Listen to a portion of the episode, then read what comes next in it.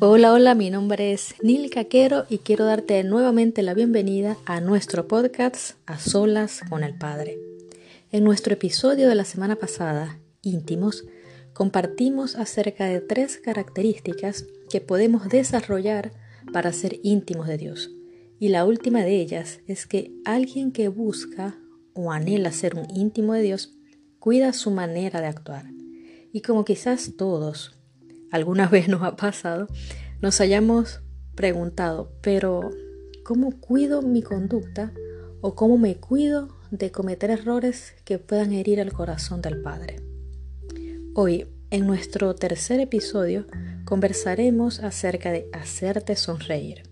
Sí, es como que si cada uno de nosotros, como hijos, le dijésemos a Dios, papá, quiero hacerte sonreír o que simplemente anhelemos eso en nuestro corazón, ya que todos en algún momento hemos cometido errores o hemos actuado de manera que quizás hayan entristecido el corazón del Padre. Y cuando estamos a solas con Él, nos hemos dado cuenta que le hemos entristecido y parece que nuestro corazón también se entristece y susurra, Señor, o papá o padre, como le digamos, quiero hacerte sonreír. Por eso deseo compartirte algunas cosas que he aprendido cuando eso me ha pasado. Y ahora sí, como te digo siempre, acompáñame. También les compartía la semana pasada que cuando era niña intentaba no cometer los mismos errores de mis hermanos mayores y así no ser castigada, al igual que ellos. Pero hubo una ocasión especial que luego de jugar y discutir, mis hermanos quedaron molestos por una travesura que los tres habíamos hecho.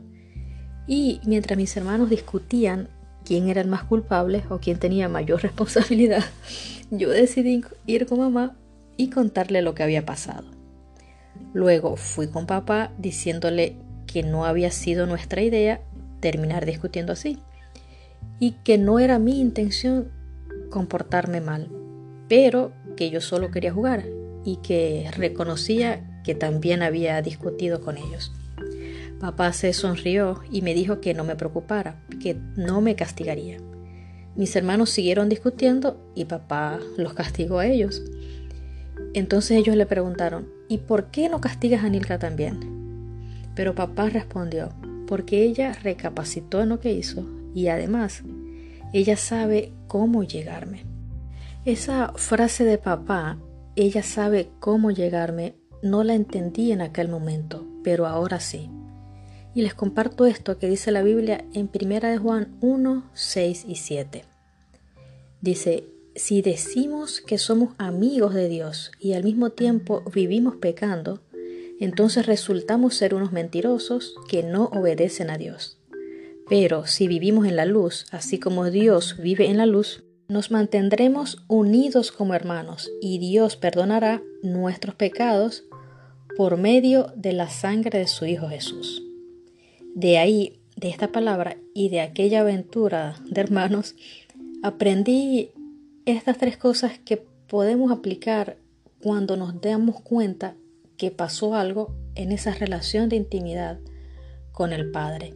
En aquel entonces yo realmente quería jugar con mis hermanos y, lo hicimos y disfrutamos, pero como cualquier eh, juego de hermanos, de repente termina en discusión, como pasó esa vez. Sin embargo, no quería que ese ambiente siguiera así y tampoco quería ser castigada por mi papá y que nos castigaran. No quería que nos castigaran a ninguno.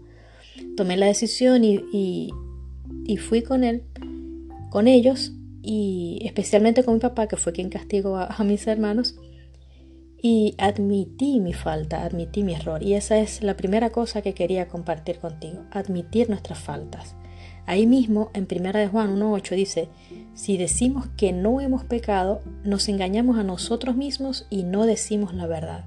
Entonces, si queremos crecer en nuestra relación de intimidad con Dios como nuestro Padre, al igual que una relación de hermanos o de padre a hijo o con otra relación, quizás de esposos, de novios, en esa relación de intimidad que queremos crecer, si sabemos que hemos cometido alguna falta, podemos admitir nuestro error. Eso nos ayuda a crecer.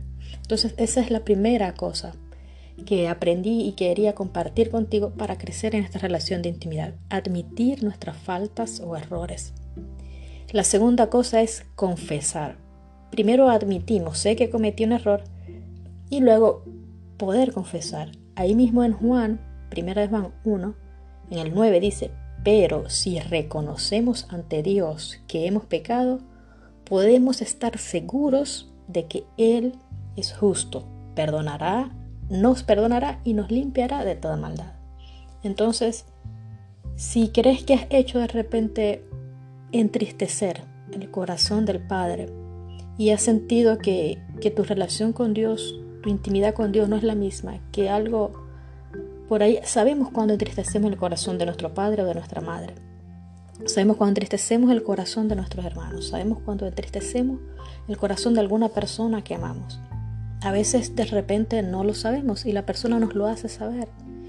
Y aunque nosotros no hayamos eh, tenido la, intención de herir a la persona, podemos reconocer, reconozcamos nuestro error y admitamos nuestra falta. Y luego confesemos reconociendo que sí, que fallamos, somos seres humanos todos. Pero tenemos un Dios que es perdonador y más que Dios también es nuestro Padre, nuestro Papá. Entonces podemos admitir nuestras faltas y así no nos engañamos a nosotros mismos. Podemos confesar estando seguros de que nuestro Papá, nuestro Padre Dios es justo y que nos va a perdonar y la tercera y última cosa es determinarnos a ser diferentes. Yo quería ser diferente. No se trata de que sea la mejor o la más buena o la más santa para nada. Cometo muchos errores siempre y cada día. Simplemente que en aquella ocasión con mis hermanos quería ser diferente en el sentido de que no, no quería discutir más, no quería actuar más de la manera que, que estábamos actuando. Y son cosas que ahora de grande y en nuestra relación con Dios podemos aplicar, determinarnos a ser diferentes. Y el resultado de admitir nuestro error, de confesar nuestras faltas y de determinarnos a ser diferentes está ahí mismo en 1 Juan 1.9. Dice, nos perdonará y nos limpiará de toda maldad. Es decir, que podemos estar seguros que como Dios es justo y justo o justicia es dar a cada quien lo que, lo que merece, si, si fallamos y pecamos y no nos arrepentimos, recibimos un castigo.